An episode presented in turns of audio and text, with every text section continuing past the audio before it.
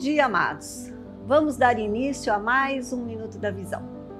Hoje trago mais algumas dicas para sua célula que você seja muito edificado. Primeiro, você, amado líder, trabalhará melhor com um bom planejamento. Por isso, planeje as atividades de sua célula no começo de cada mês e essas atividades devem ser alvos de todos da célula. Segundo, faça uma lista de bons livros Peça uma indicação para o seu discipulador ou pastor de rede. Estabeleça como alvo lê-los durante esse ano. A leitura vai alargar a sua visão. Terceiro, liderança de uma célula é muito mais que uma aventura. Ela deve ser liderada pelo Espírito Santo do que técnicas de estudo bíblico. Sabe quem disse isso? Ralph Nabel. Quarta dica: você já marcou a data da multiplicação da sua célula? Líderes que trabalham em função de alvos são mais bem-sucedidos. Divulgue dados da sua célula e profetize com vitória. Quinta, líderes que fizeram um bom curso de treinamento são mais seguros e ousados para avançar com sua célula. Estimule a todos para que participe dos cursos da Uniatitude são online e muito edificantes. Sexto, a unção está na visão.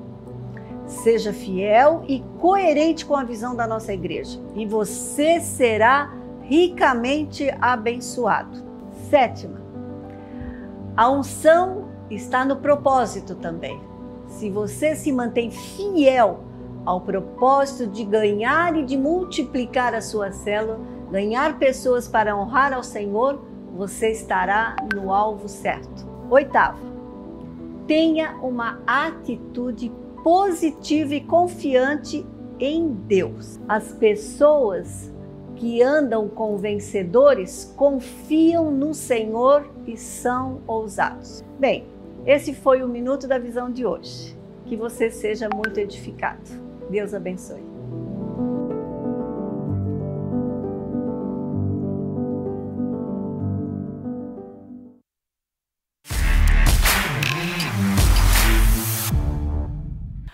Estamos chegando cheio de novidades. E a gente já começa com um recadinho para a galera do Ripe sobre o Vida Vitoriosa que vai acontecer de 12 a 14 de março. Você sabia que o Ripe não é um culto que acontece toda sexta-feira para adolescentes? Nananina não. O Ripe é a grande celebração de todas as células de adolescentes. Sem as células de adolescentes, o Ripe não existiria. E eu tenho um recado para você, que é líder de célula adolescente. No dia 20 de fevereiro, às 18 horas, eu encontro você aqui para um café, para a gente dividir informações, dividir conhecimento, colocarmos na nossa mente a visão de Deus para as células de adolescente desse ano. E esse momento finalmente chegou. Depois de um ano sem vida vitoriosa de adolescentes, no dia 12 a 14 de março, nós teremos o nosso Vida Vitoriosa. É só entrar em contato com a gente, a gente vai fornecer para você o link de inscrição. E eu tô te esperando. Pai, mãe, traga o seu filho pra cá. Toda sexta-feira, 8 horas, aqui no templo. Tô te esperando. E no dia 27 de fevereiro, às 3 horas da tarde, as crianças que vão se batizar devem comparecer a um encontro muito importante na tenda atrás do templo. E para você que é adulto, ainda dá tempo de se batizar no dia 6 de março. Procure já o seu líder de célula.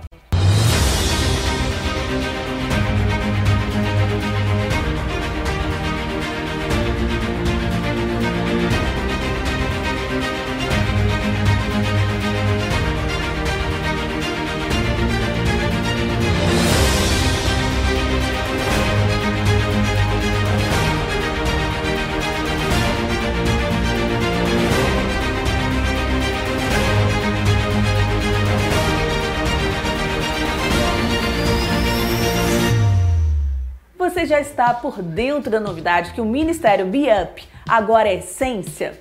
Assista ao recado do líder do ministério. No dia 20 de fevereiro, um novo encontro vai acontecer às 8 horas da noite no Rio Mar.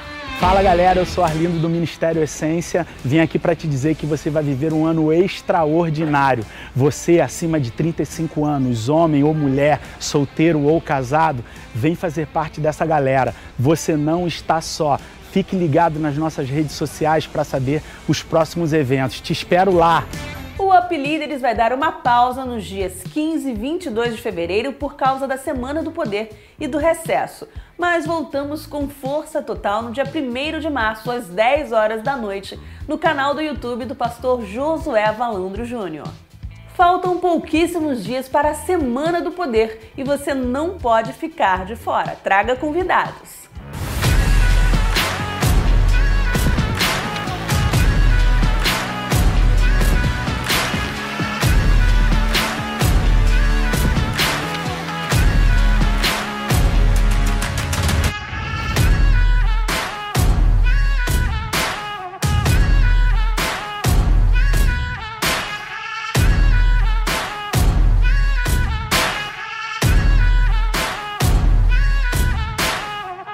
Já escolhemos o livro da campanha anual de estudo e crescimento que será Kryptonita, de John Bever, da editora Elan.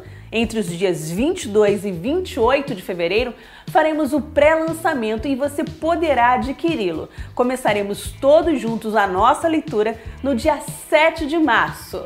Nosso informativo fica por aqui. Até a próxima celebração. Um forte abraço para você!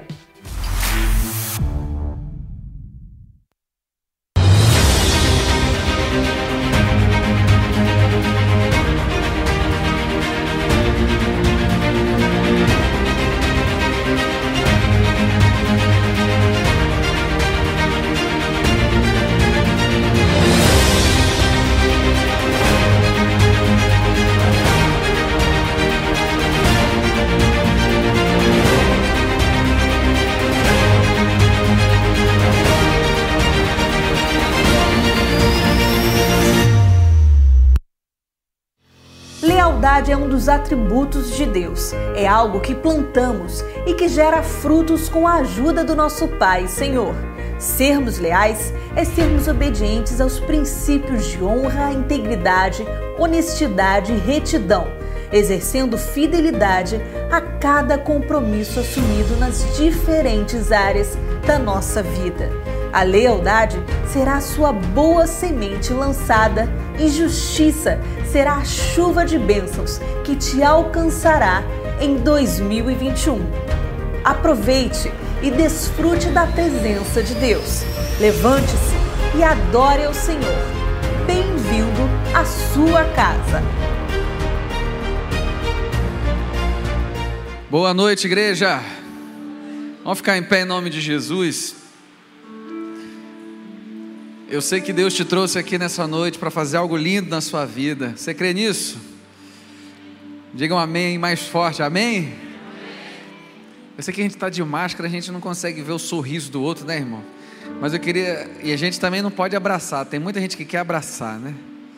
Mas você pode pelo menos falar com quem está do seu lado, olha para ele e diga: Que bom estar com você hoje aqui no culto da resposta. Vamos juntos louvar a Jesus, receber a palavra. Deus é muito bom, irmãos. E Ele te trouxe aqui para fazer algo lindo na sua vida. Eu queria fazer uma oração com você antes de nós começarmos, antes de nós darmos, aliás, prosseguimento à, à liturgia do culto. Quero orar com você, pedir a bênção de Deus sobre a sua vida e crer que Ele vai fazer coisas lindas nessa noite. Você não veio para um momento de distração, você veio para uma oportunidade de mudança de vida e de milagre.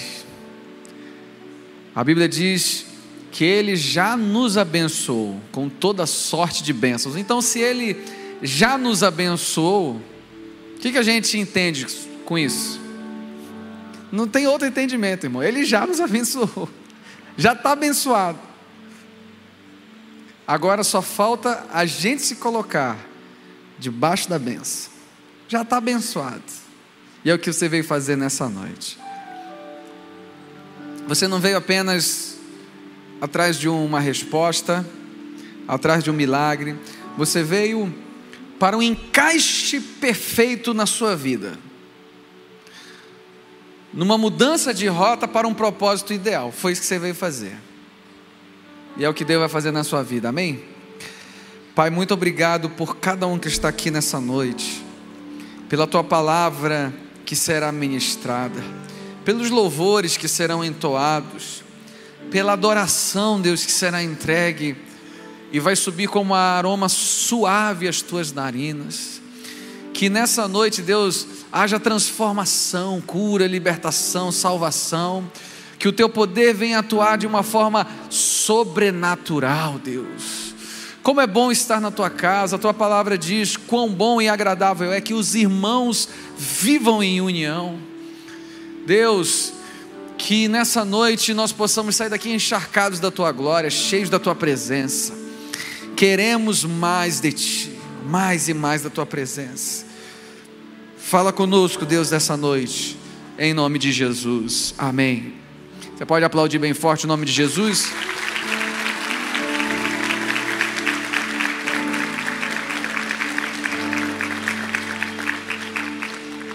Fique em pé, não sente. Nós vamos adorar a Deus através da vida desse amigo de muito tempo, que é o Raoni Fassura, mas vai ter um vídeo e logo em seguida a gente continua adorando. Fique em pé. Deus fez o homem à sua imagem e semelhança. Assim ele nos criou para termos relacionamento e intimidade com ele. Esse era o plano original do nosso Criador. Mas ao longo dos tempos, a criação deixou-se influenciar pelas forças do mal aqui na Terra, deixando de viver o poder da fé, o que era espiritual, para ficar preso ao que é natural.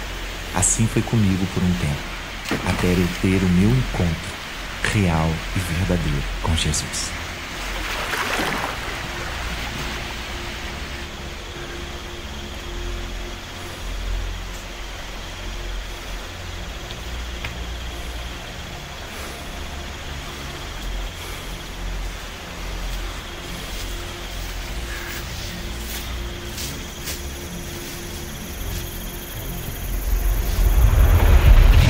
Dia, firme em minha autossuficiência, saí de casa de moto para passear. Mas aquele dia, o meu Criador marcou um encontro comigo para tirar toda a dúvida de sua existência, toda a falta de fé, mudar a minha mente e alinhá-la com o céu. Em um determinado trecho da estrada, tive um ataque anafilático, motivado por uma picada de um inseto venenoso. Tive ali a primeira parada cardíaca, aonde por um longo período fiquei desacordado, sem sinais vitais algum. Nesta hora, eu me encontrava em meu interior, em uma sala escura, aonde eu ouvia todos do lado de fora em desespero, gritando, pedindo socorro, mas eu podia ouvir, mas não reagir. Perdi o controle.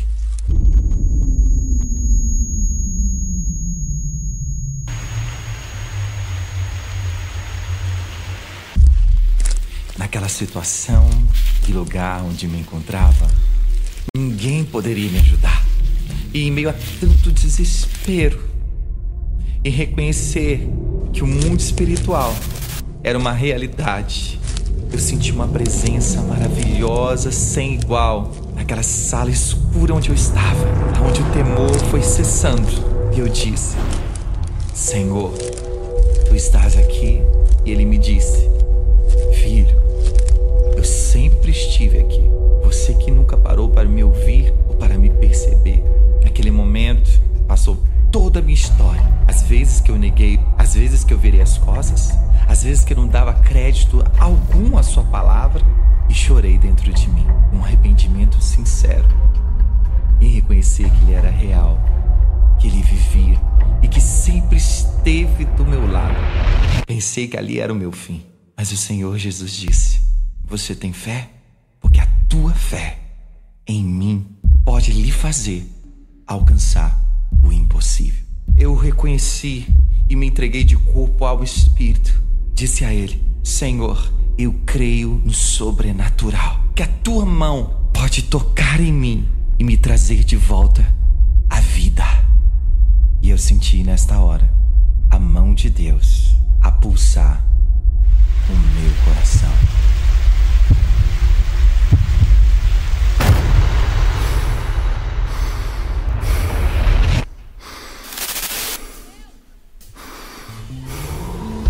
Dê o seu uma forte salva de palmas, bem forte, bem forte pro Senhor.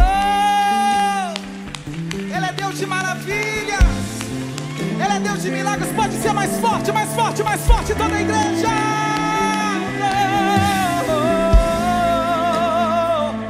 Tu és Deus de milagres.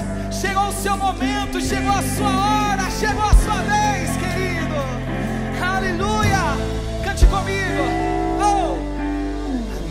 minha fé pode colocar o impossível.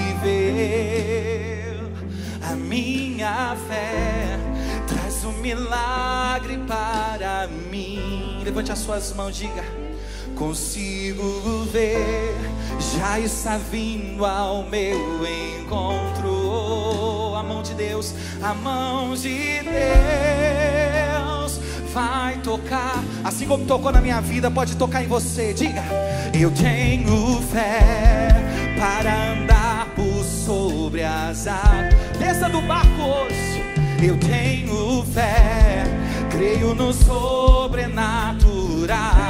Consigo ver, consigo ver, já está vindo ao meu encontro. A mão de Deus, a mão de Deus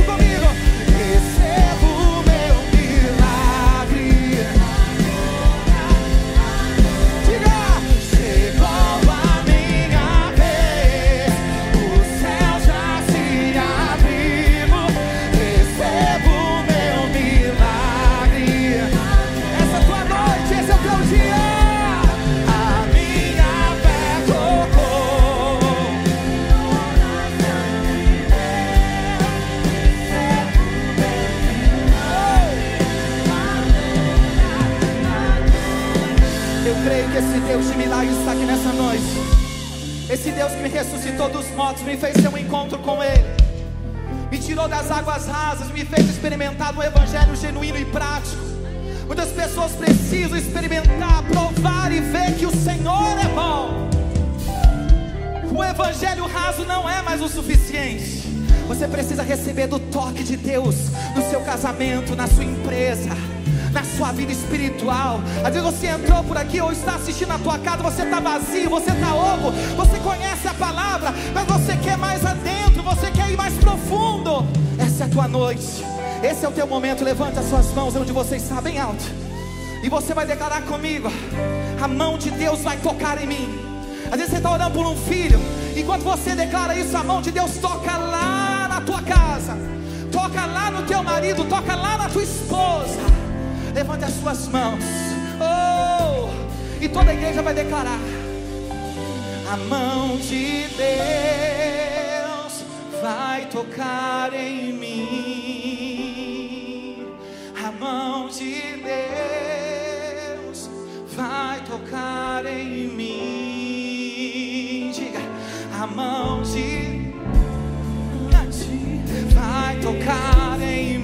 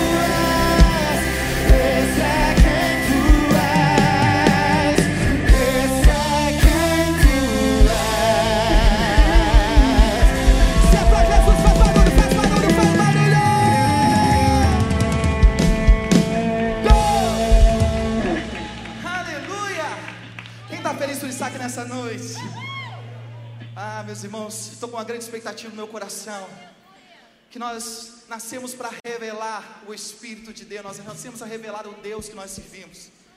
Nós não estamos aqui por acaso. Irmão Raoni, que você está conhecendo, que veio lá do interior do estado do Rio, não está aqui por acaso.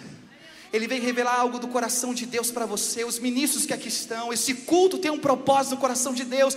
Então não perca um minuto, não perca um segundo daquilo que o Senhor tem preparado para você que assim como Jesus me despertou dos mortos para uma nova vida espiritual, você também vai experimentar de Deus, você vai conhecer de Deus, você vai provar de Deus. Eu profetizo sobre a tua vida nesse momento, eu profetizo sobre a tua casa, esse experimentar, esse conhecer, nesse tempo de caos que está instaurado, de tanta insegurança e medo. Deus levanta os teus servos, os seus profetas, aqueles que servem, aqueles que não temem, mas aqueles que conhecem um Deus, que adoram. Então diga comigo assim, ó. Esse é quem tu és.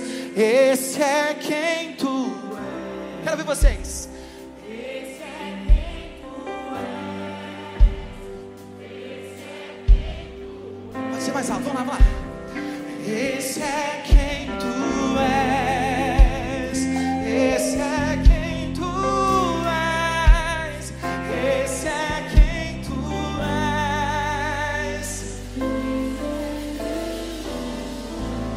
O seu uma forte salva de palmas. Bem forte, bem forte.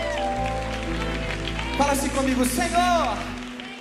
Mais alto, Senhor. Eu estou aqui só para te adorar. E aí, ele uma forte salva de palmas. Aleluia!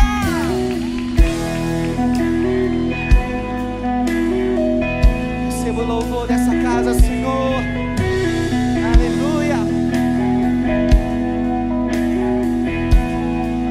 Suas mãos comigo e cante.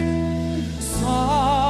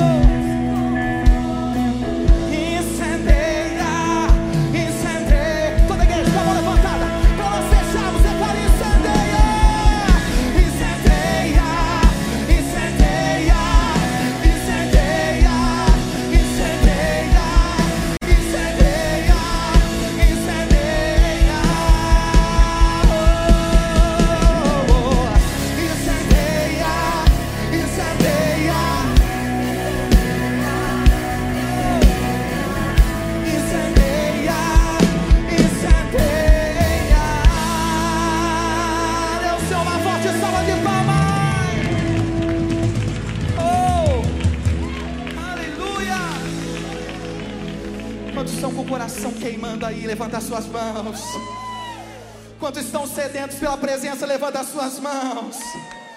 O Espírito Santo, quando me deu essa composição, eu estava no altar, eu sou ministro da palavra, com a graça de Deus, auxiliar de pastor na igreja Pentecostal Aliança com Deus. Estou aqui debaixo da bênção do meu pastor, o pastor Santos Fassura, me fez uma oração. A gente tem que estar debaixo de uma autoridade espiritual submissa, porque aí nós temos assim legalidade para ir em ambientes, para somar na fé com outros irmãos. E ele orou por mim, eu estou aqui, eu recebi essa canção no altar. E o Senhor falou assim: Eu quero que você venha trazer os céus. O seu louvor tem que atrair o céu. E como atrair o céu, Senhor? Aquele que pede, recebe. Aquele que busca, encontra. Aquele que bate, a porta se abre. Santificação, consagração. Preparai o caminho hoje, igreja, que amanhã o Senhor vai fazer maravilha no meio de vós. Quem quer que o Senhor venha trazer o céu aqui nessa noite? Quem já está contemplando o céu, levante as suas mãos. Então levanta a sua mão, declare comigo em alta voz: Senhor. Não, mais alto. Senhor. Não, o pessoal em casa também vai declarar: Senhor, traz o céu aqui. Seu uma forte salva de palmas.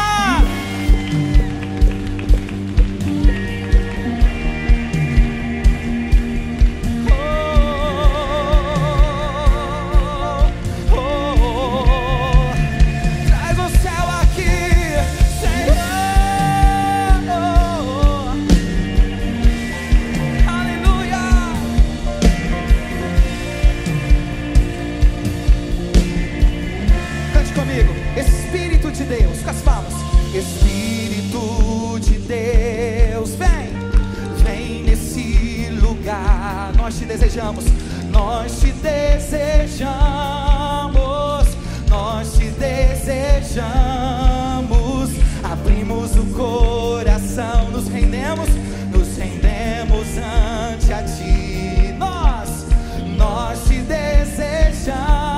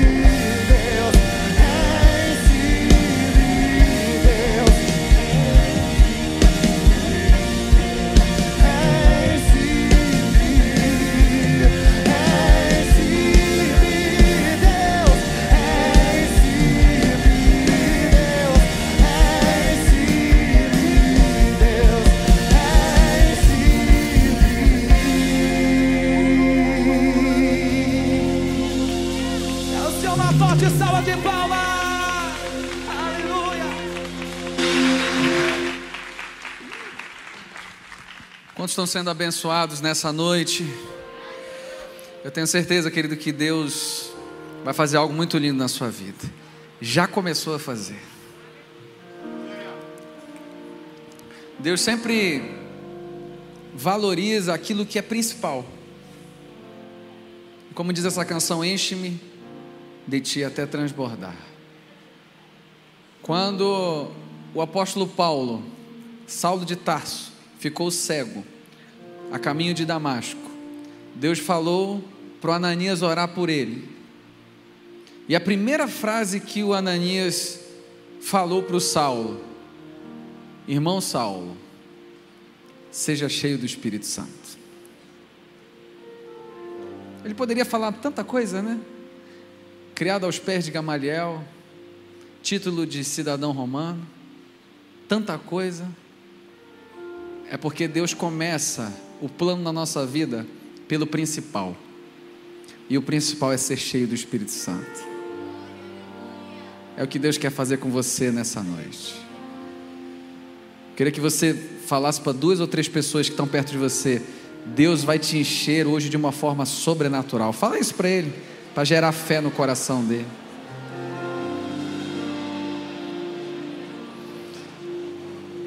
Deus vai te encher, Marcelo. Você pode sentar, querido. Queridos, antes de nós. Tem vídeo David? Não, né? Tem? Depois, né?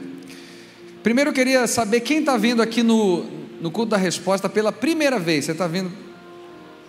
Amém. Pode ficar em pé? Só quem está vindo pela primeira vez. Geralmente quem vem pela primeira vez fica em pé o culto todo. É, para ver se quer voltar. Estou brincando, irmãos. Sejam muito bem-vindos. Depois de Jesus Cristo, vocês são as pessoas mais importantes. A gente queria abraçar, você sabe, né? Mas a gente vai dar um aplauso bem forte pela vida de vocês. A igreja está tão feliz. Não, mais forte, que são gente bonita, hein? Volte sempre, pode sentar. Queridos, é, em março nós vamos começar uma campanha nova. Vamos anunciar semana que vem, tá? Vem aí coisa muito boa. Você não pode, é a primeira campanha do ano de 2021. A gente não fez nenhuma esse ano ainda. Não, não fez, não fizemos. Uma campanha muito abençoada. Não começamos agora por conta do feriado de carnaval e, e por conta da Semana do Poder, que é se, semana que vem. Então, é, vai, vai estar aqui de segunda, que é do dia 22 ao dia 28, todos os dias. A gente nunca fez um evento assim aqui na igreja. Eu acho que é a primeira vez. Eu acho, né? Que eu sou, sou aqui bastante tempo. E eu acho que é a primeira vez que a gente está fazendo um evento assim, segunda, terça, quarta, quinta, sexta, sábado, domingo direto. Chamado Semana do Poder. Você vai sair daqui cheio do poder e tem que chamar o SAMU. Carrega esse homem aí, tá? Que, que ele está cheio do Espírito? então na segunda-feira. O vídeo, David, eu acho que é da Semana do Poder, então não precisa soltar o vídeo, não, que eu já estou estragando o vídeo. Segunda-feira, não, depois vai soltar o vídeo. Segunda-feira a gente vai ter aqui o pastor Oswaldo Lobo, que ele é muito usado na área de libertação. Quem já ouviu falar no pastor Oswaldo Lobo? Irmão, não tem capeta que fique. É, ele é muito usado na área de libertação, é muito bom. Vem, você vai ser abençoado. Junto com o ministério do o, o Disco Praise, que já veio várias vezes aqui, vai estar na segunda-feira. Terça-feira, Fernandinho vai estar pregando e ministrando louvor. Som da pesada, né, irmãos? É uma benção. Eu que sou músico, gosto muito do som dele. É muito bom. Na quarta-feira vai estar da época do Everton, Azaf Borba. É, da tua época. E a pastora Camila Barros vai estar aqui pregando. Então, olha só, vai estar muito legal, né, irmão? Você não vai. Eu acho que tem que fazer inscrição? Não? Chega cedo, varão. Chega cedo. Vai ter telão lá fora. Quinta-feira, Ricardo Robortella, do Ministério Clamor pelas Nações, um homem muito usado por Deus. Na sexta-feira, vai estar uma pastora que está revolucionando o Brasil na área de mulheres, Viviane Martinello junto com a Gabriela Rocha. No sábado, André Aquino. Domingo tá fraco. Se você nem quiser vir domingo, não precisa vir. Que é o Ministério Atitude, pastor Josué. Gente de casa, né? Mas vai ser abençoado também, junto com o André Leono. Então, queridos, de segunda, não é pelas pessoas que vêm, até porque eles são pessoas abençoadas, senão a gente não, não ia trazê-los aqui. Mas eu acho que é a sinergia que acontece com o que Deus tem feito na vida deles e com a sede que o povo vem também. Porque o que acontece tem a ver com a sede. Você quer ver um exemplo disso? Jesus falou assim: quem tem sede, vem a mim e beba. É para os sedentos. Se você tem sede, você vai beber água. Então é para os sedentos. Então venha sedento para ouvir a palavra, vai gerar fé no seu coração. Você vai sair daqui alicerçado, os louvores vão entrar na sua alma, você vai poder adorar a Deus de uma forma muito intensa. Então vai ser bênção. E entenda que é uma semana de mudança de vida para a gente, né, irmãos?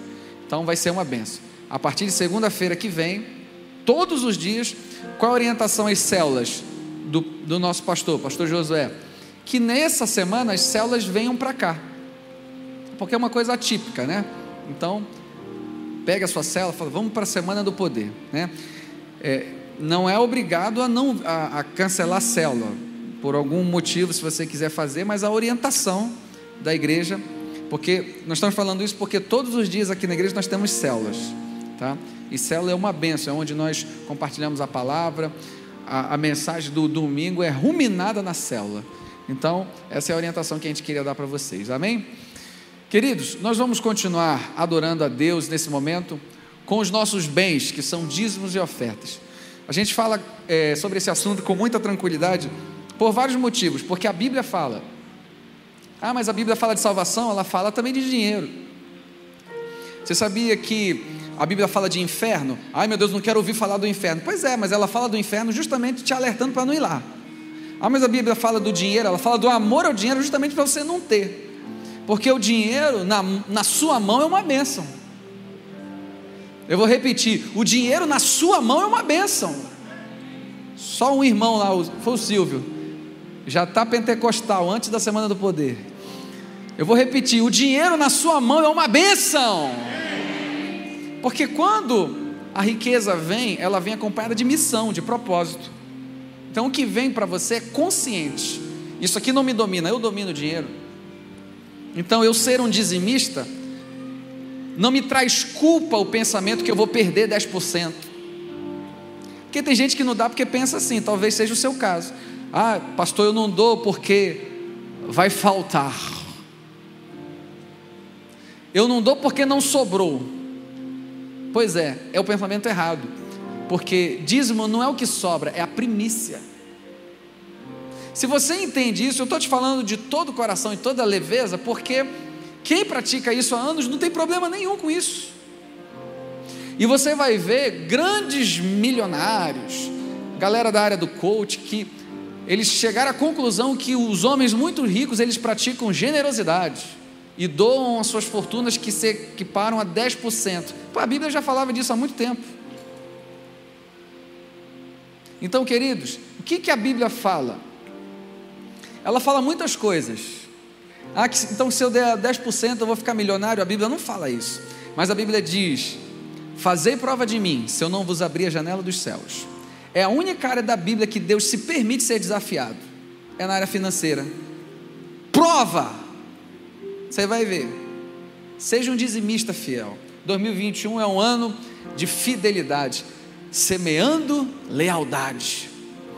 Um dos outros motivos que eu quero reforçar a questão do, dessa adoração é pelas obras que Deus tem feito através dessa igreja. Obras sociais, creche Novos Sonhos, Centro de Recuperação de Itaboraí, igrejas espalhadas por todo o Rio de Janeiro e Brasil.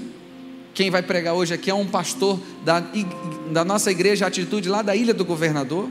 Está bombando a igreja, uma bênção, porque Deus está na frente que Deus tem abençoado e a igreja não vive de ajuda do governo, da prefeitura, do, do, do Brasil, não, não, ela vive de quê? Dízimos e ofertas, de um povo que acredita. Acredita no quê? Que a gente pode levar a mensagem do Evangelho por todas as nações. Mensalmente, muitas famílias são abençoadas pela pela contribuição que é feita nesse lugar, cestas básicas. Então, queridos, fique muito à vontade. Semeie em terra fértil. e creia que Deus tem propósito para fazer na sua vida. Nós vamos. Tem mais uma música aí, né? Raoni vai cantar. Enquanto Raoni vai estar cantando, tem os gasofilaços aqui. Lá atrás tem máquina de débito e crédito. Aqui, ó, tem as contas da igreja. Banco do Brasil, Bradesco, Caixa Econômica, Itaú, Santander. Na sua cadeira aí, tem um QR Code, que é para fazer o Pix. Né? Você pode fazer também a transferência pelo Home Bank. Você que está nos acompanhando pela internet, na sua tela tem todas as contas bancárias da igreja. Querido, a Bíblia diz que Deus ama quem dá com alegria. Isso é um momento de alegria, de adoração. Então, enquanto Raoni vai estar cantando mais uma canção, vamos adorar o Senhor.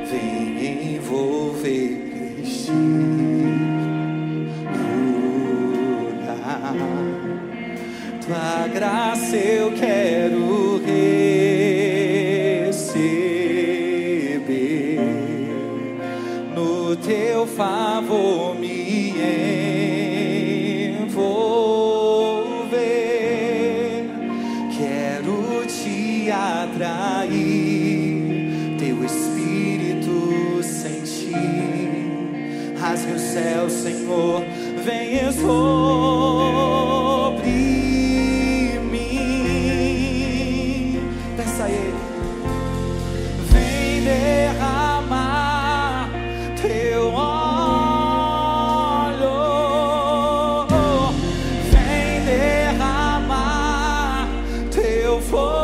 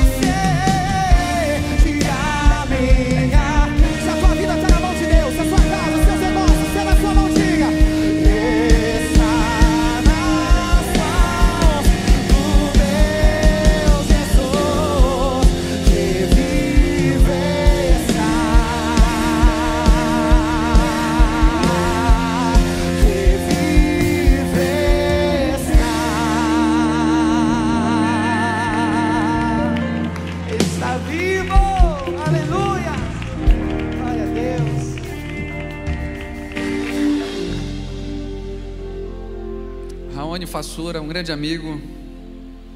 Você pode procurar lá nas plataformas digitais, é, Spotify, Deezer, no YouTube. Essa música é nova? Essa música tá no Spotify. Tá no Spotify. É, é- é nova? É Não, nova. É nova, muito bonita essa música. Deus abençoe a sua vida. testemunho você. Essa semana nós recebemos, para a glória e a honra do Senhor, a indicação nessa canção do testemunho, continuação do testemunho, Morte, Vida e Encontro Real com Deus 2. A segunda indicação como melhor videoclipe, melhor história e enredo no Festival Internacional de Cinema. Glória a Deus. Benção, amém. Está aqui podendo testemunhar com essa canção. Tudo que nós temos vivido, nós temos revelado por meio das músicas. Amém? Amém. Que Deus te Deus abençoe uma muito, Forte salve de palmas. Agradeço muito, pastor Amém. Felipe. Amém. Tem uma parceria nossa que vai sair em Tá, em nome de Jesus. Uma canção, né? Gravamos um vídeo, não foi? Gravamos um vídeo. Tá demorando, canção hein? legal. Vai É- sair, essa vai vai bombar Top, mais, hein?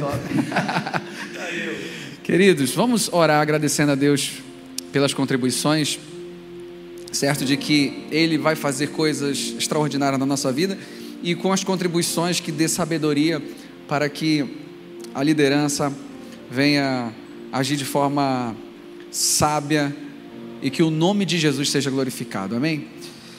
Deus, muito obrigado por essa noite que a gente está sendo tão abençoado já e pelas contribuições, pela vida do Raoni, Deus que está aqui nos abençoando nessa noite, toda a sua equipe, abençoa a vida deles, que essas canções possam chegar a muitos lugares e em todas as nações, abençoando vidas.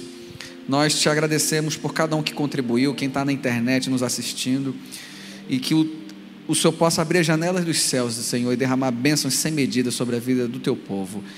Continua falando conosco nessa noite. Nosso coração está aberto para te receber. Em nome de Jesus. Amém. Queridos, nessa noite a gente vai ouvir a palavra. Um camarada sensacional, um amigo, uma pessoa que tem o dom da palavra, que vai ministrar. Ele só não tem o dom da beleza, mas é um grande amigo. Eu falo isso porque a gente tem uma intimidade fora de sério. Pastor Everton, ele é lá da Ilha do Governador. Tem alguém da ilha aqui? Hein? Ah, trouxe torcida, não vale, hein? Olha, você vai ser muito abençoado nessa noite, viu? Que você fique concentrado aí, eu tenho certeza que a palavra vai falar muito ao seu coração. Queria agradecer ao pastor Felipe, sempre um prazer. E eu queria pedir para o meu povo lá da ilha ficar de pé. Eu queria conhecer, quer dizer, queria conhecer, não, queria fazê-los conhecidos. Olha só, gente, esse povo, imagina um povo que vai firme pra caramba, que pega juntinho comigo. Eu glorifico a Deus demais pela vida de vocês, gente. Amo vocês demais, demais, demais. É isso aí, vamos aplaudir, lógico. Vocês podem sentar, vocês podem sentar. Gente, que maravilha! É, é- é sempre muito bom pisar nesse, nesse púlpito onde o Evangelho do Senhor é pregado, é onde eu vejo que Deus tem feito grandes coisas. E principalmente pisar mais uma vez aqui para ministrar a palavra no culto da resposta. Você sabe que o próprio nome do culto já me remete a uma questão. Resposta, primeira, primeira pergunta que a gente tem é: resposta a qual pergunta? É a primeira pergunta que a gente faz. E a segunda, eu acho que desdobramento disso, eu acho que o senso comum leva a gente a, a, a pensar numa resposta em relação ao que se pode fazer em relação a uma causa, a uma circunstância. Eu queria trabalhar um outro caminho hoje, e um caminho também muito genuíno.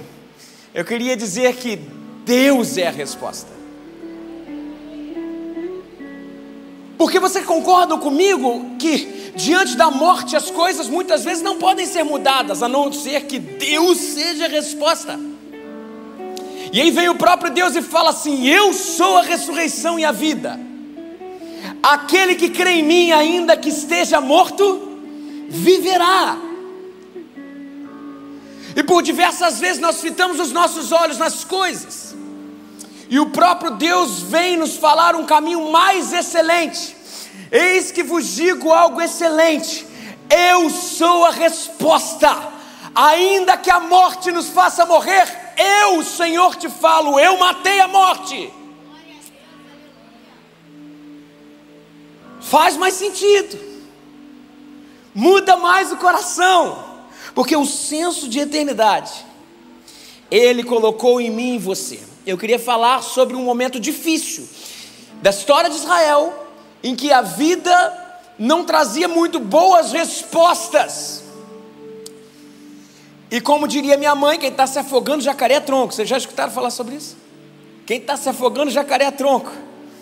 Mas mais que ser um jacaré, o povo de Israel tinha algo excepcional, porque não tinha talvez um tronco para se segurar, mas ele tinha o melhor dos totens.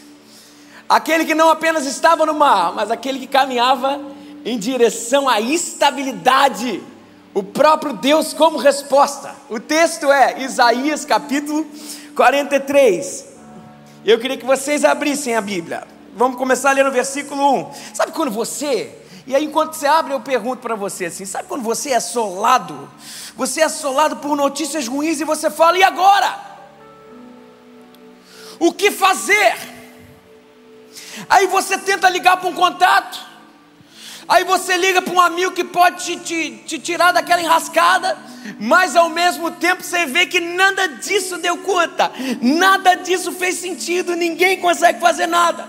Nesse momento, é necessário que a gente caia de joelho.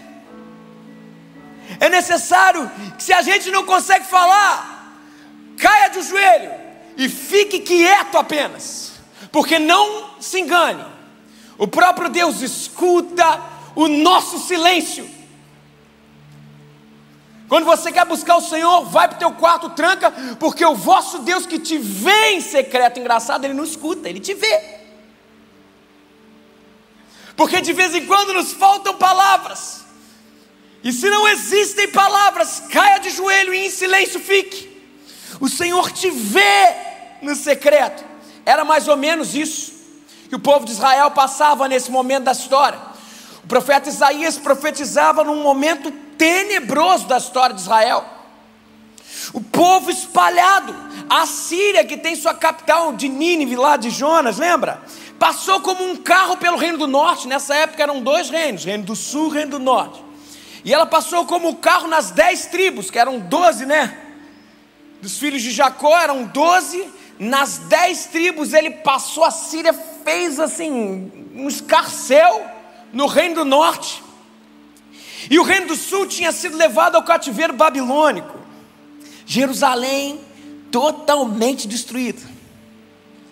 Aí vem a palavra do Senhor dizendo ao seu povo, exatamente o texto que a gente vai ler, dizendo ao seu povo.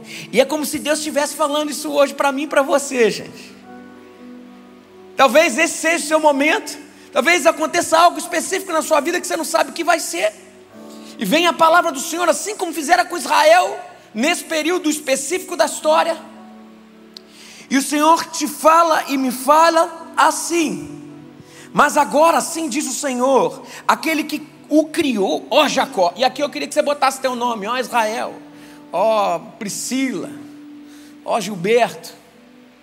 Aquele que te criou, ó Jacó, aquele que formou, ó Israel, não temas pois eu o resgatei. Eu te chamei pelo nome, você é meu. Quando você atravessar as águas, eu estarei com você. E quando você atravessar os rios, eles não o encobrirão. Quando você andar através do fogo, você não se queimará. As chamas não deixarão em brasas, pois eu sou o Senhor, o seu Deus o Santo de Israel, o seu Salvador. Dou o Egito como resgate por você, a Etiópia e Seba em troca de você, visto que você é precioso e honrado à minha vista, e porque eu amo, darei homens em seu lugar e nações em troca de sua vida. Não tenham medo, pois eu estou com você. Do Oriente trarei seus filhos e do ocidente ajuntarei você, direi ao norte, o povo que veio do norte dominar o povo, a Síria, Babilônia, entregue-os, e ao sul não os retenha, de longe tragam os meus filhos, e dos confins da terra as minhas filhas, vocês são minhas testemunhas, declara o Senhor, e meu servo a quem escolhi para que vocês saibam e creiam em mim e entendam que eu sou o Senhor. Eu mesmo sou o Senhor. Antes de mim nenhum Deus se formou, nem haverá algum depois de mim. Eu, eu mesmo sou o Senhor, e além de mim não há Salvador algum. Eu revelei, salvei e anunciei, eu e não um Deus estrangeiro entre vocês. Vocês são testemunhas de que eu sou o Senhor. Declaro, Senhor, desde os dias mais antigos eu o sou não há quem possa livrar alguém da minha mão. Agindo eu, quem impedirá? Agindo eu, quem impedirá?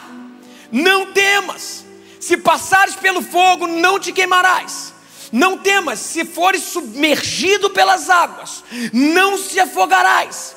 Não temas, eu sou contigo, porque de acordo com as circunstâncias, não se tem a primazia do que o próprio Deus nos prometeu.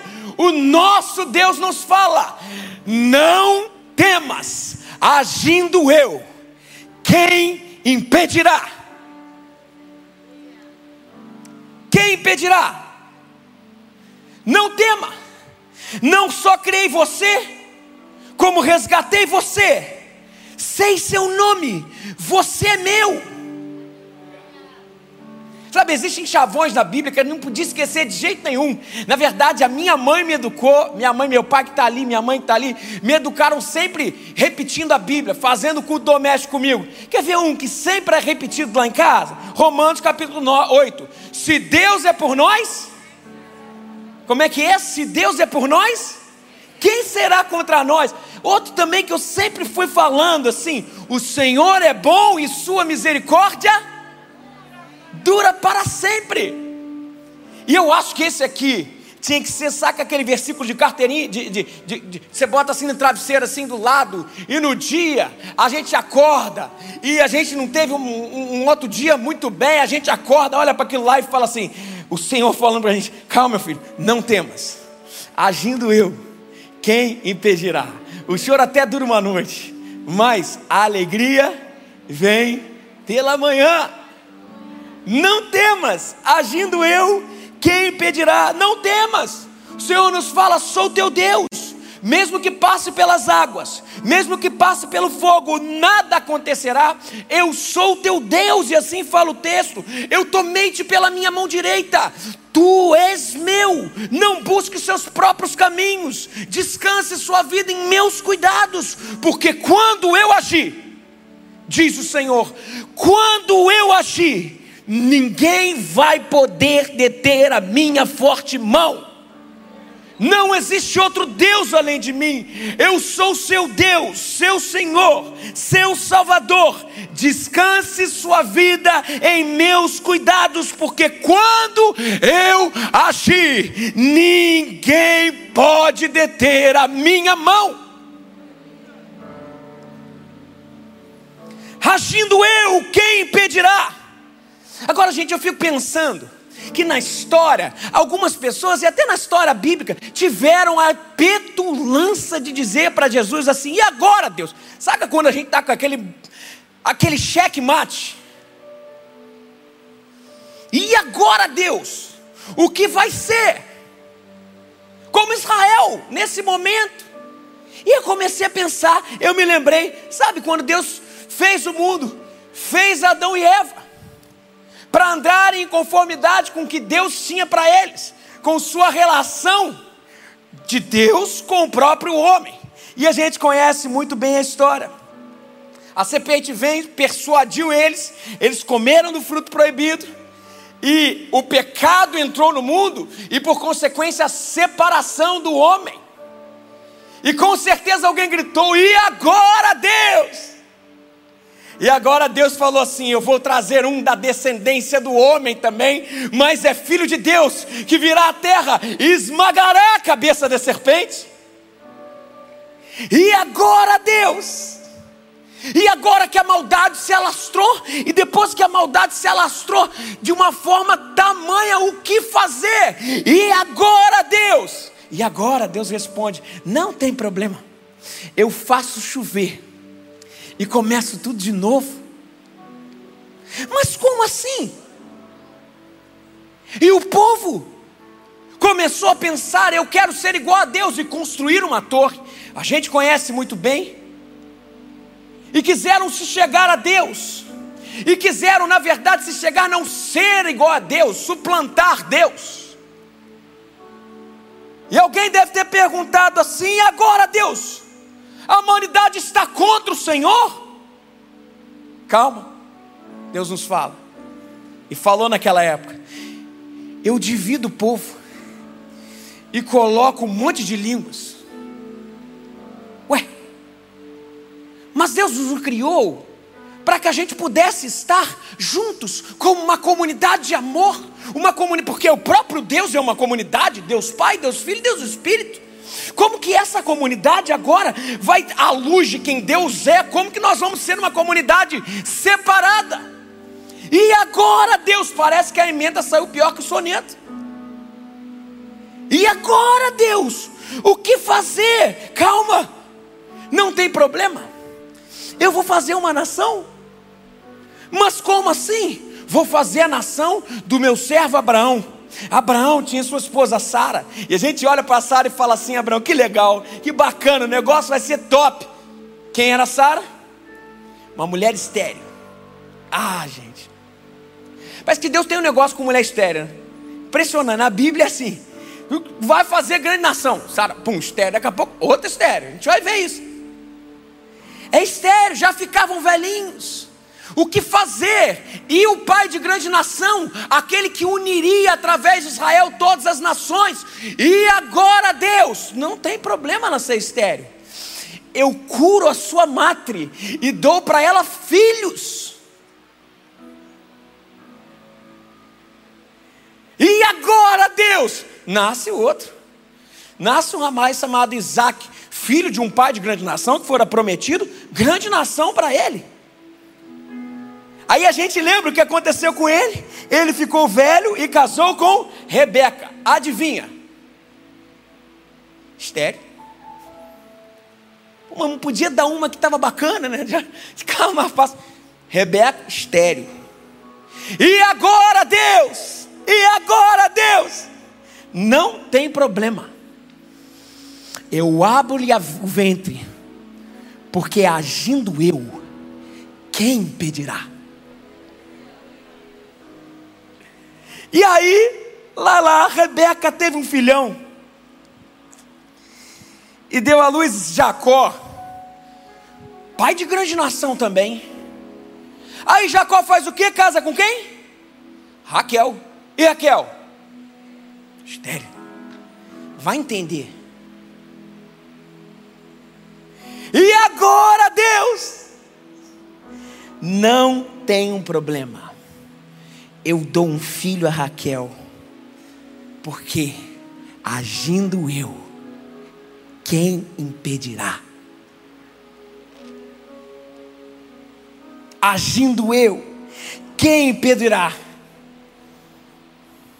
E agora o povo vai para o Egito e se torna escravo no Egito. O que fazer? A escravidão, a gente sabe muito bem que para o judeu o conceito de ter uma terra é estar sob a promessa de Deus. Estar fora de uma terra é estar é, é, é, é amaldiçoado, entre aspas, algo errado. Vocês lembram muito bem, Israel foi levado cativo à Babilônia por desobediência. Fora da terra, problema para Israel. Dentro da terra, bênção de Israel. Estar no centro da vontade de Deus. Povo levado para o Egito. Chega no Egito, é escravizado. E agora, Deus. E agora, não tem problema. Eu mando um libertador que foi criado como escravo e mais ao mesmo com paixão, criado como judeu, mas ao mesmo tempo com a melhor educação que ele poderia ter do reino. Sim, um filho de Deus e um filho de, de, de reis, e a partir daí eu liberto meu povo, não tem problema, porque agindo eu, quem impedirá? E aí vão para o deserto e chegam no deserto nesse processo de peregrinação. O povo rebelde, um povo passando fome, passando calor e frio. E agora, Deus, o que fazer? De novo essa petulância do e agora. Deus fala assim: não tem problema, não, sabe por quê? Eu dou maná quando precisa, eu dou codorniza, porque uma dieta boa tem que ter carne e proteína. Eu gosto da proteína, eu gosto, eu, proteína não, proteína e carboidrato. Eu gosto do carboidrato. Pizza de preferência. Dieta boa, Frio, não tem problema. Coluna de fogo durante a noite. Calor no deserto, não tem problema. Bota nuvem no povo, não tem problema. Eu sou o dono de tudo que acontece. Agindo eu, quem impedirá? Quem impedirá? Aí chega Jesus, aquele que fora prometido que esmagaria a cabeça da serpente aquele que fora prometido, que seria a antítese de Adão, que ao invés de desconciliar Deus com o ser humano, reconciliaria o ser humano com o próprio Deus. Vem Jesus e vai dar tudo certo. Ele enxugará dos nossos olhos toda lágrima. Ele fará tudo novo. Ele vai fazer a humanidade começar de novo, ser reatada com o Senhor. E caramba, foi preso. E aí, Deus? E agora, Deus? Calma, não tem problema. Deus foi julgado. Deus foi julgado e agora? Calma, não tem problema. Morreu. E agora? Ele morreu, o que vai ser? Ei, não tem problema. O Senhor te fala e nos fala: a morte não é páreo para mim, não é páreo para mim, porque quando eu agir, agindo eu, quem impedirá?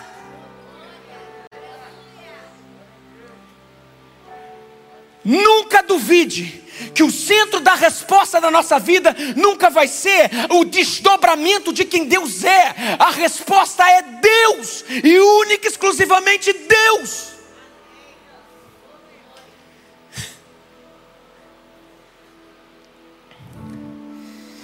Quando é, e o Senhor nos fala que vocês vão entender que a vida está nas minhas mãos. Não somos nós que decidimos sobre a nossa vida e o nosso futuro.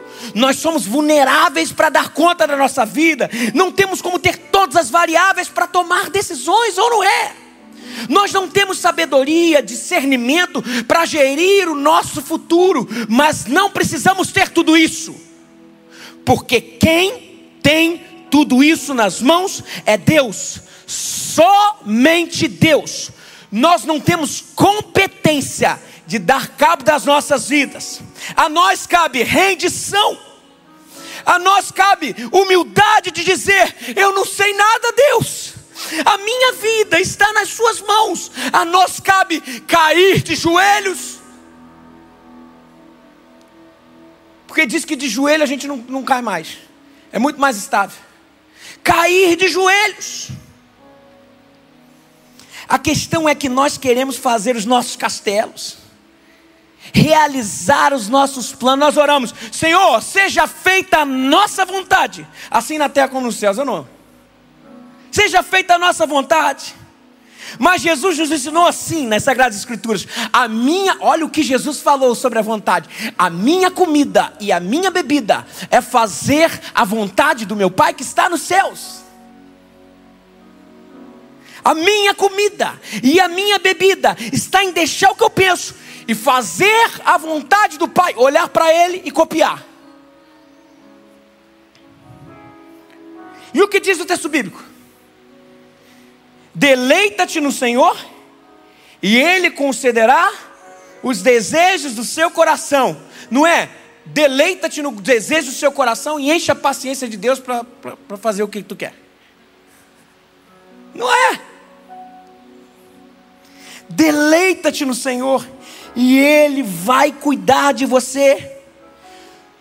Quando Deus agir, ninguém vai poder impedir. Ele vai cuidar de você, descanse nele. E quando ele agir, não há o que impedir. Gente, sabe o que eu penso? Eu penso na imagem de Deus. Não sei se vocês têm essa relação com Deus, eu tenho.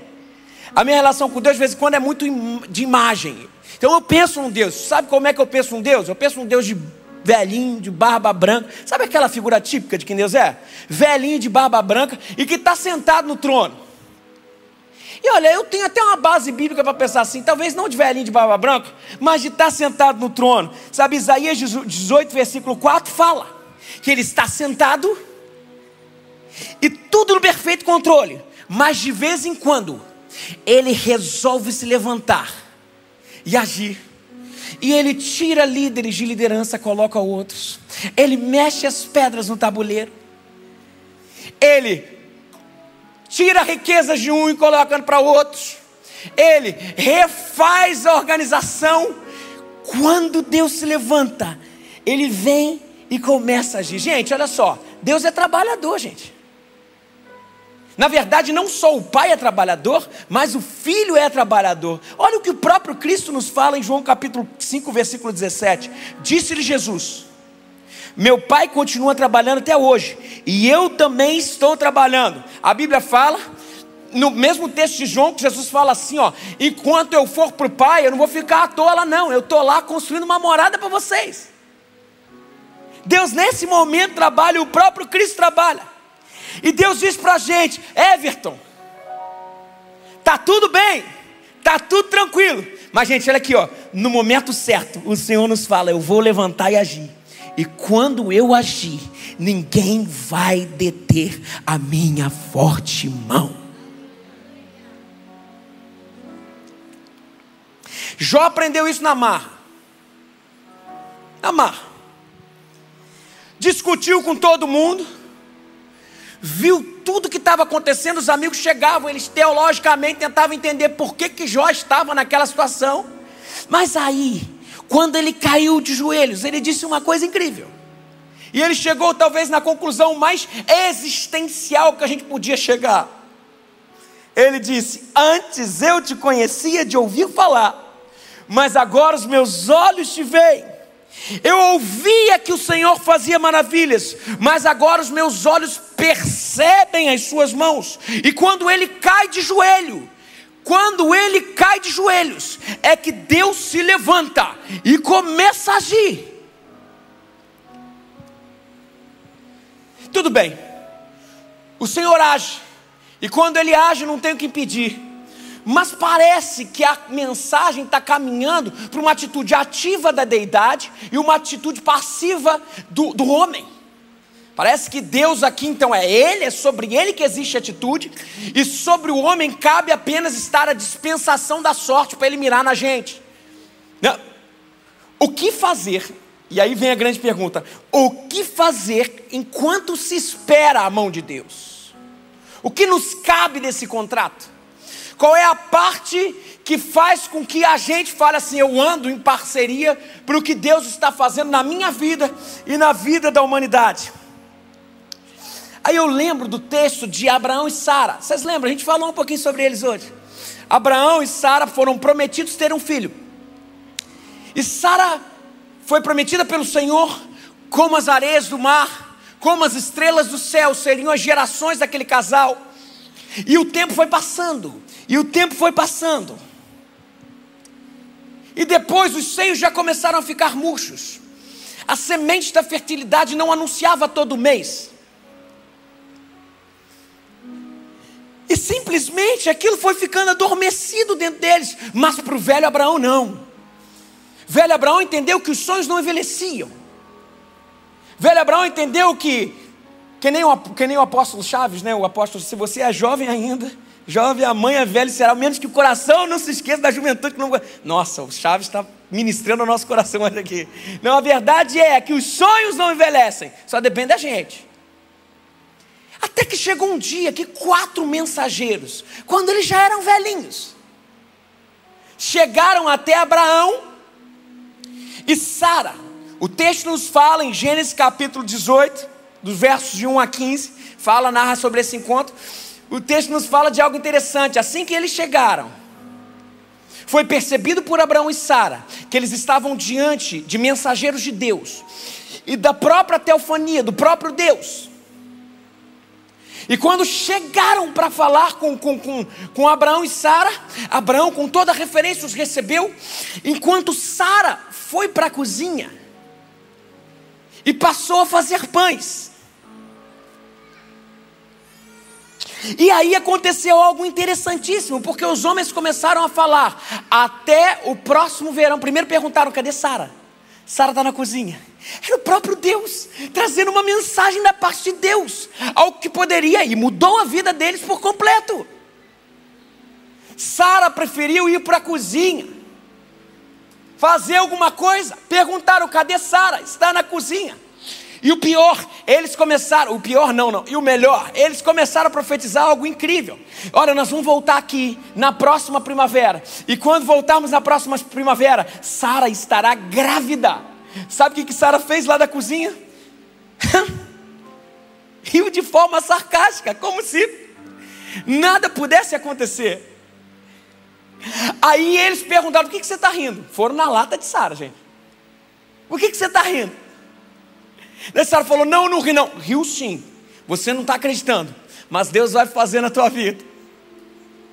E aí a gente começa a ver que o velho Abraão, ele acreditava e fazia o seu labor, porque trabalhar, os dois estavam trabalhando, um sendo anfitrião, mas o labor de Abraão construía sonhos, e era calcado em sonhos, e o labor de Sara ficara em coisas que ela podia fazer coisas que a vida foram tentando, foram, foram amortizando o sonhar, e ela, para talvez não se frustrar, preferiu dizer assim: opa, deixa eu fazer o que eu estou acostumado a fazer.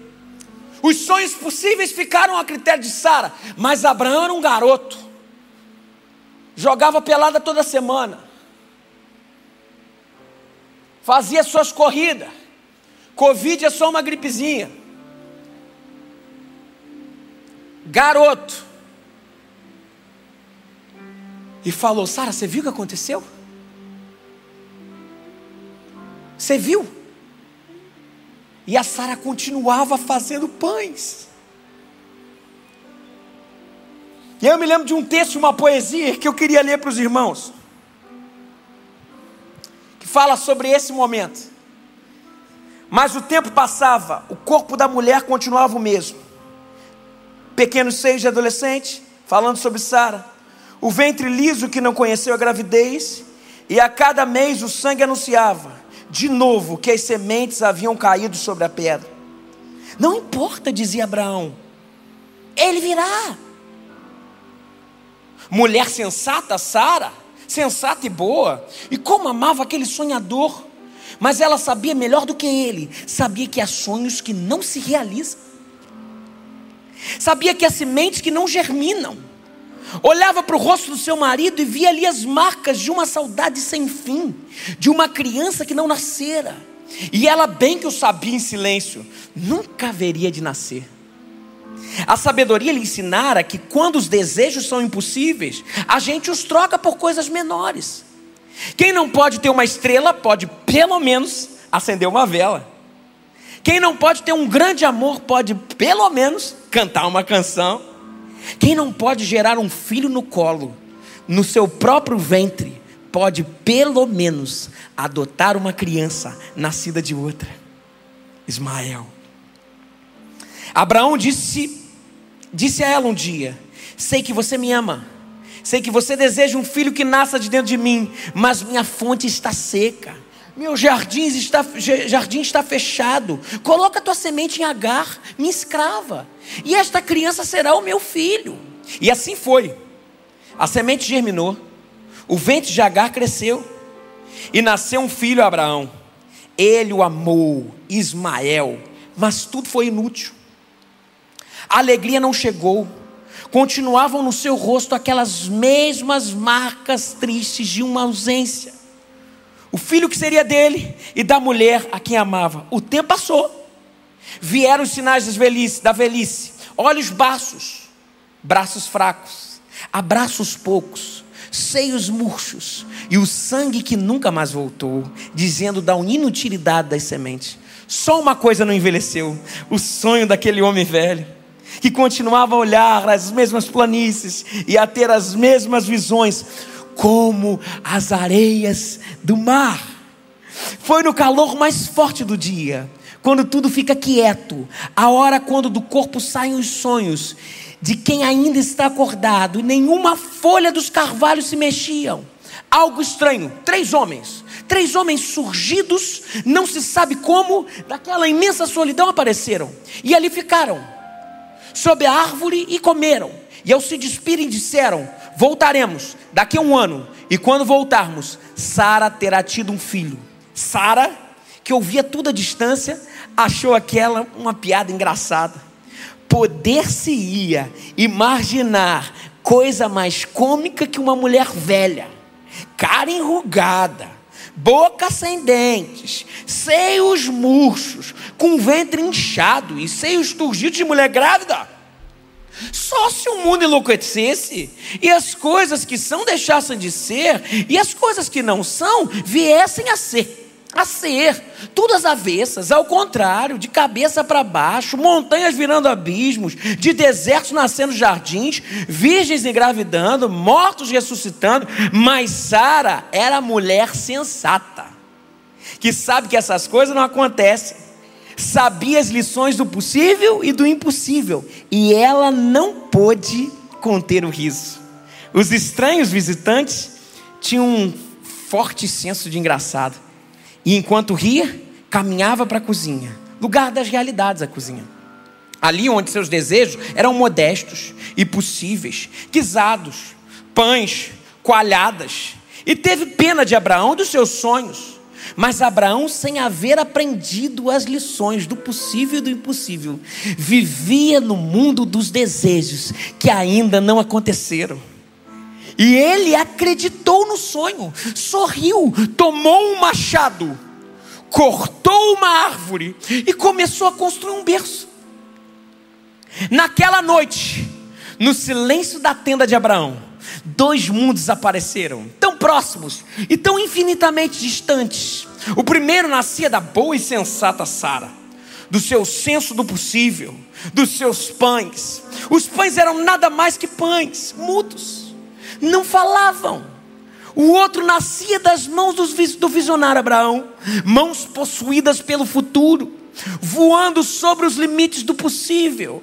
Primeiros entalhes, naquilo que seria um berço. Era mais que um berço, gente. Um poema, um sacramento, um altar. Abraão não sabia, mas seus gestos eram adoração diante de Deus. E o que fazer? Enquanto a espera da ação de Deus não se concretiza, o Senhor nos fala hoje: construa berços como Abraão e para de fazer pão.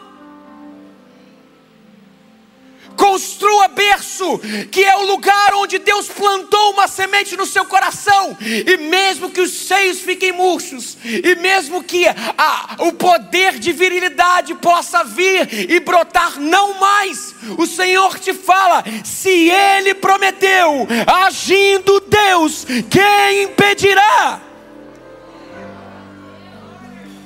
Construa berços. Quantos de nós aqui Preferimos ficar na cozinha, afinal de contas. Pão eu sei que eu consigo dar conta. Guisado eu sei que eu consigo dar conta. Aqui é o lugar onde eu sou mais estável, aonde não há frustração. O Senhor te chama hoje a voltar a sonhar tudo aquilo que um dia Ele te prometeu. Afinal de contas, ali está o machado, aqui está a lenha. Está na hora de ir para a floresta, cortar a melhor madeira e falar: Vou voltar a talhar os sonhos de Deus na minha vida.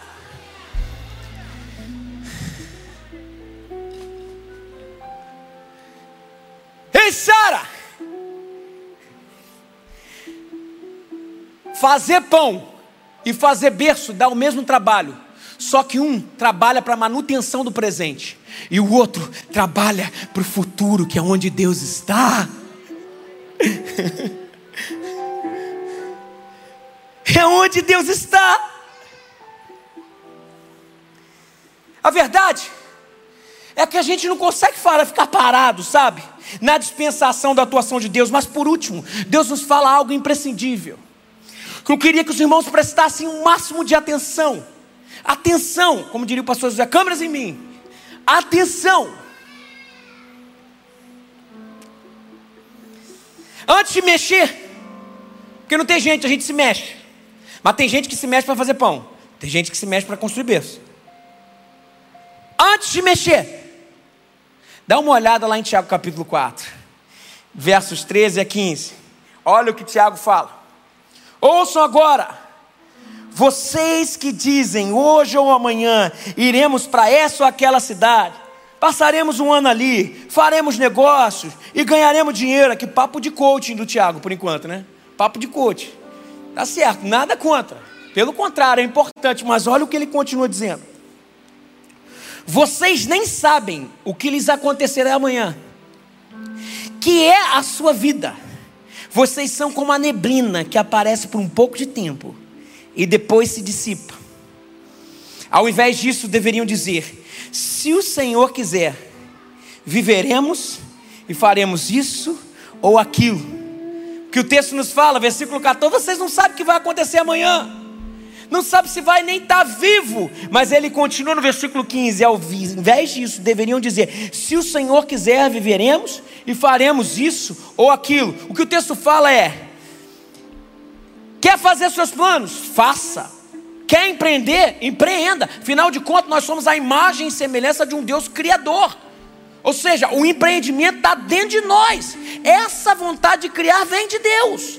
Deus é criador e nós somos sua imagem e semelhança. Então criamos, empreendemos, mas não se esqueçam de cair de joelhos e dizer: Senhor, aqui estão meus planos está o melhor que eu consigo enxergar, aqui está o meu horizonte de possibilidades. Então, nas Suas mãos, eu entrego, porque eu sei que o Senhor tem as últimas palavras, e eu sei que a vida não está nas minhas mãos, mas nas Tuas mãos. Aí tem duas maneiras da gente entender isso. A primeira maneira, a primeira maneira coloca Deus sendo um estraga prazeres. A primeira maneira é assim, Deus falando, vocês pensam que vocês podem fazer acontecer, né? Não, ó, ó, eu é que tenho as últimas palavras. Essa é a primeira maneira. Eu prefiro a segunda maneira. Eu acho que a segunda maneira é a melhor coisa. É, é, tem muito a ver com quem Cristo é. É o próprio Deus falando, é o próprio Cristo falando para a gente, meu filho. As notícias que você recebeu não são as últimas. Ei, meu filho, o que você recebeu de ruim não são as últimas coisas. O Senhor te fala, eu tenho as últimas palavras. As notícias que tiver, fizeram seus castelos desmoronarem não são as últimas palavras. Eu tenho a última palavra, diz o Senhor.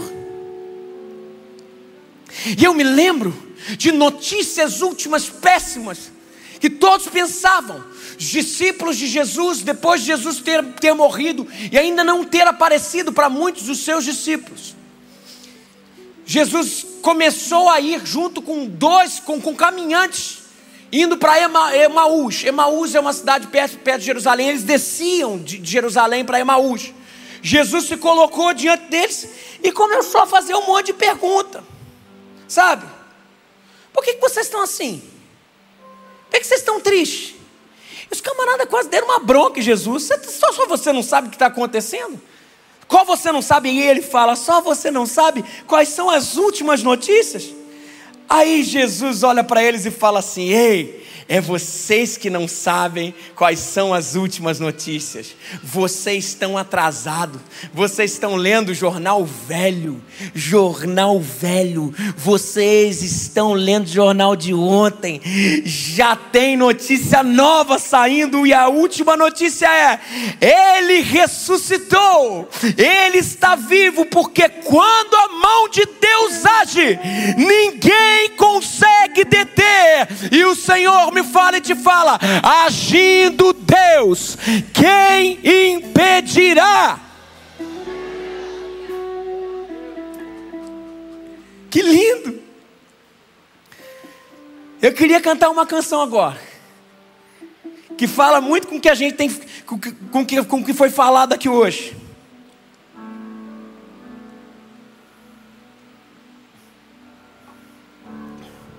Deixa eu tocar, depois você toca? Pode? Mas depois você vem logo assim, tá? Você pode tirar o pad para mim? Obrigado.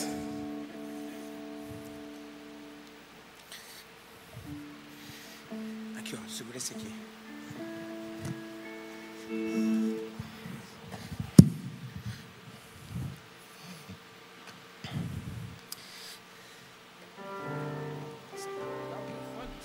Esse aqui é o pedal?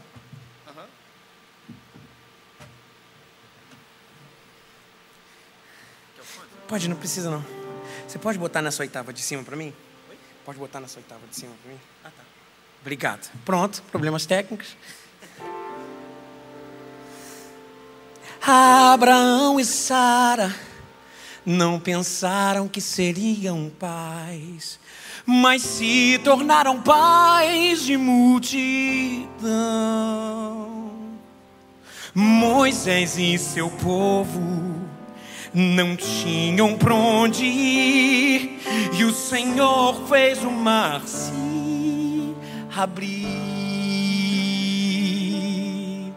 Por muitas vezes a esperança acaba ao redor, e parece que a fé acabou, esse é o fim. E olha o que o Senhor tem para falar para você. Ó. Mas Deus te fala assim. Milagres são para além do que se vê.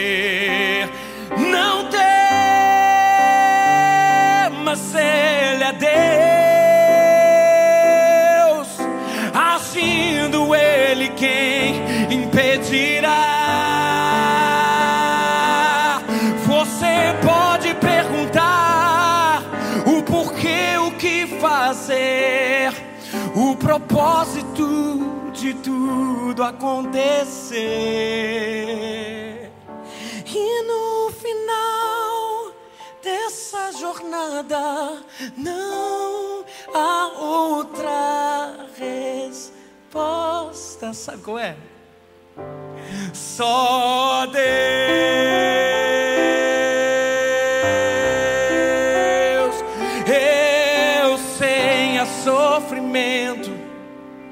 a dor e a aflição. E em qualquer lugar parece não ter paz. Com forças tenta seguir, mas não paras de chorar. E a qualquer momento estás a desistir.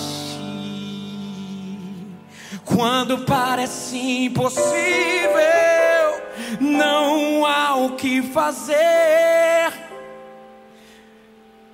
Quando nada faz sentido, não consegues enxergar. Mas Deus te fala assim: milagres são para além do que se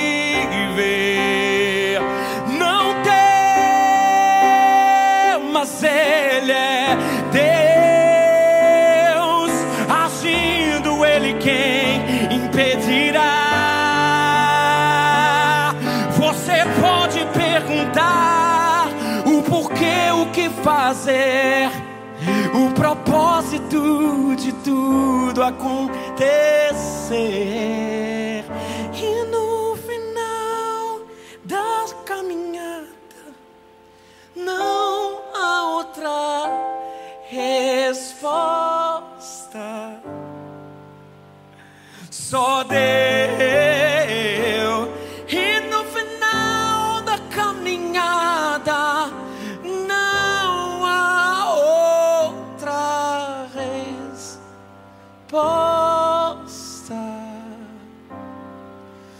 só Deus,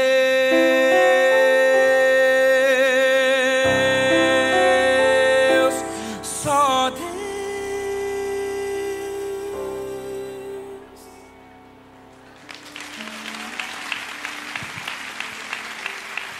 Ei, pode voltar, meu amigo. Agindo eu, quem impedirá? Não tem problema. Não tem problema. Eu tenho a chave da vida e da morte em minhas mãos. Não tem problema. O que são os teus problemas perto de quem eu sou? Para de ler jornal antigo. O Senhor nos fala hoje: se Ele está vivo, Ele será vivo em nós.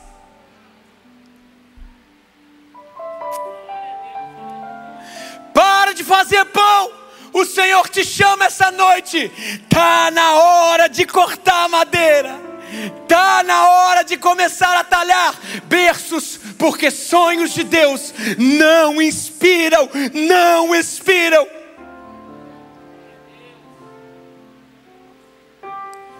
Sonhos de Deus não expiram.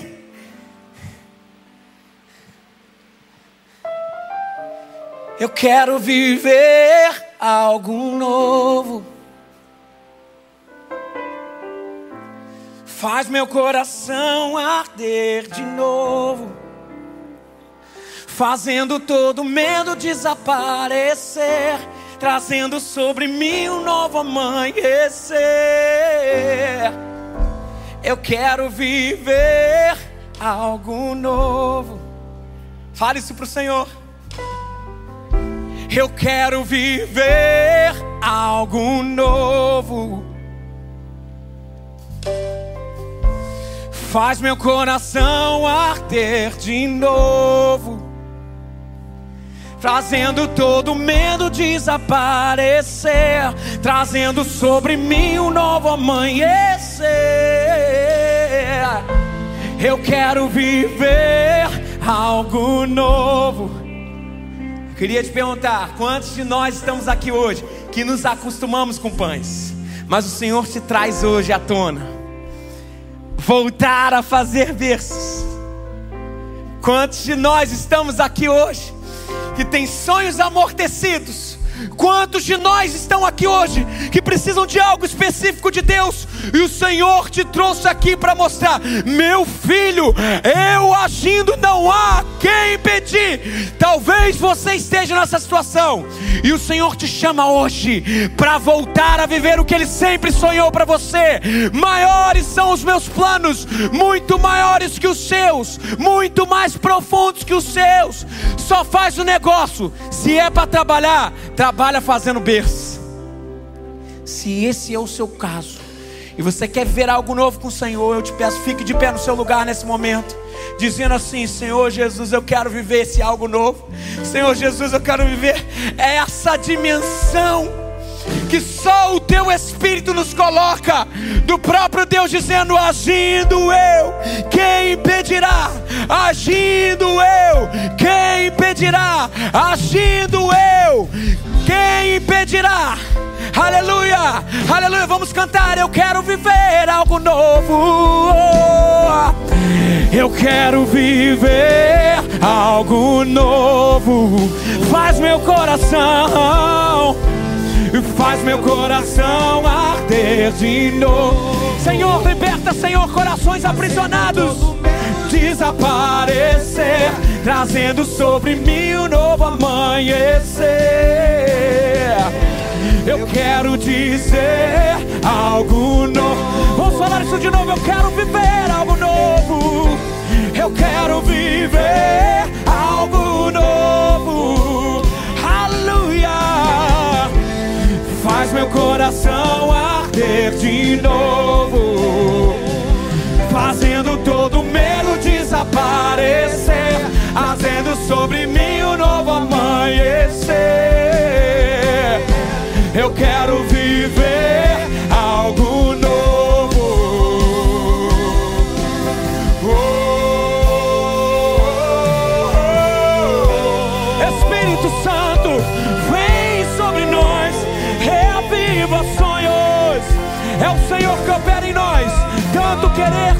atuar. E se Ele operou querendo em você, vá fazer berços, berços, berços, algo novo. Vem Espírito de Deus e reaviva sonhos, Santo Espírito. Espírito desce como fogo, Santo Espírito desce como fogo, incendeia, incendeia.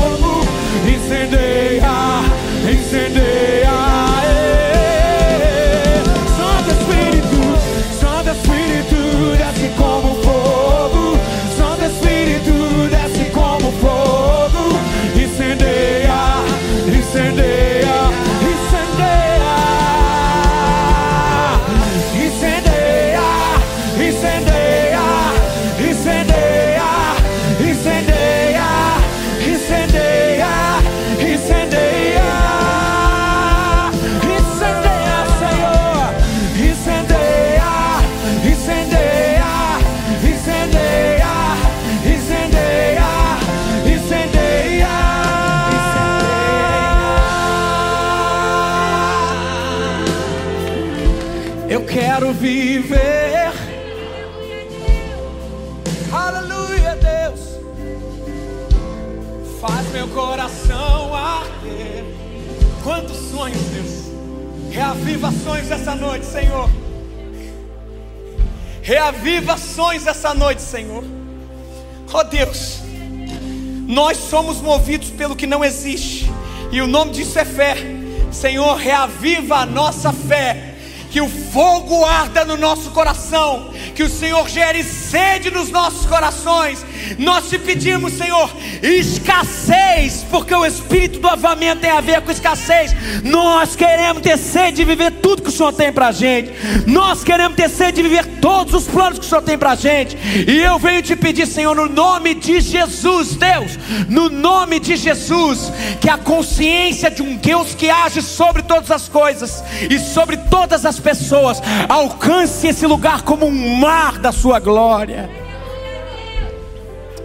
Nós te amamos, Senhor, e nós te pedimos, Senhor, que o seu poder, que faz nova todas as coisas, nos alcance.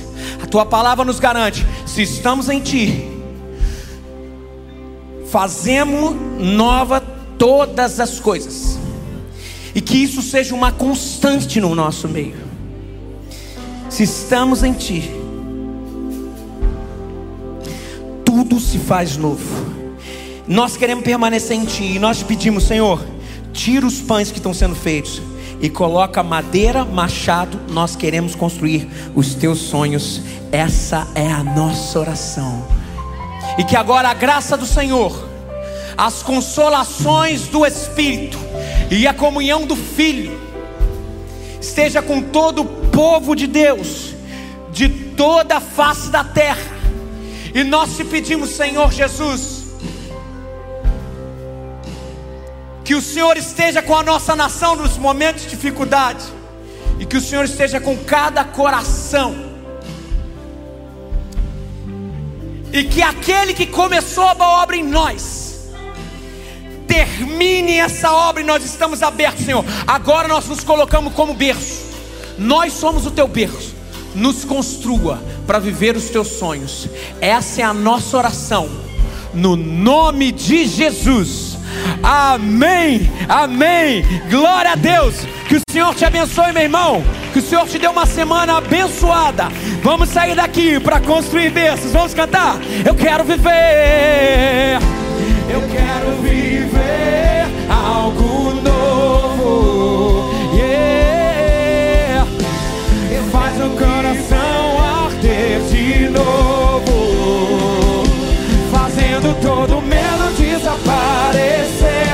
nascendo sobre si.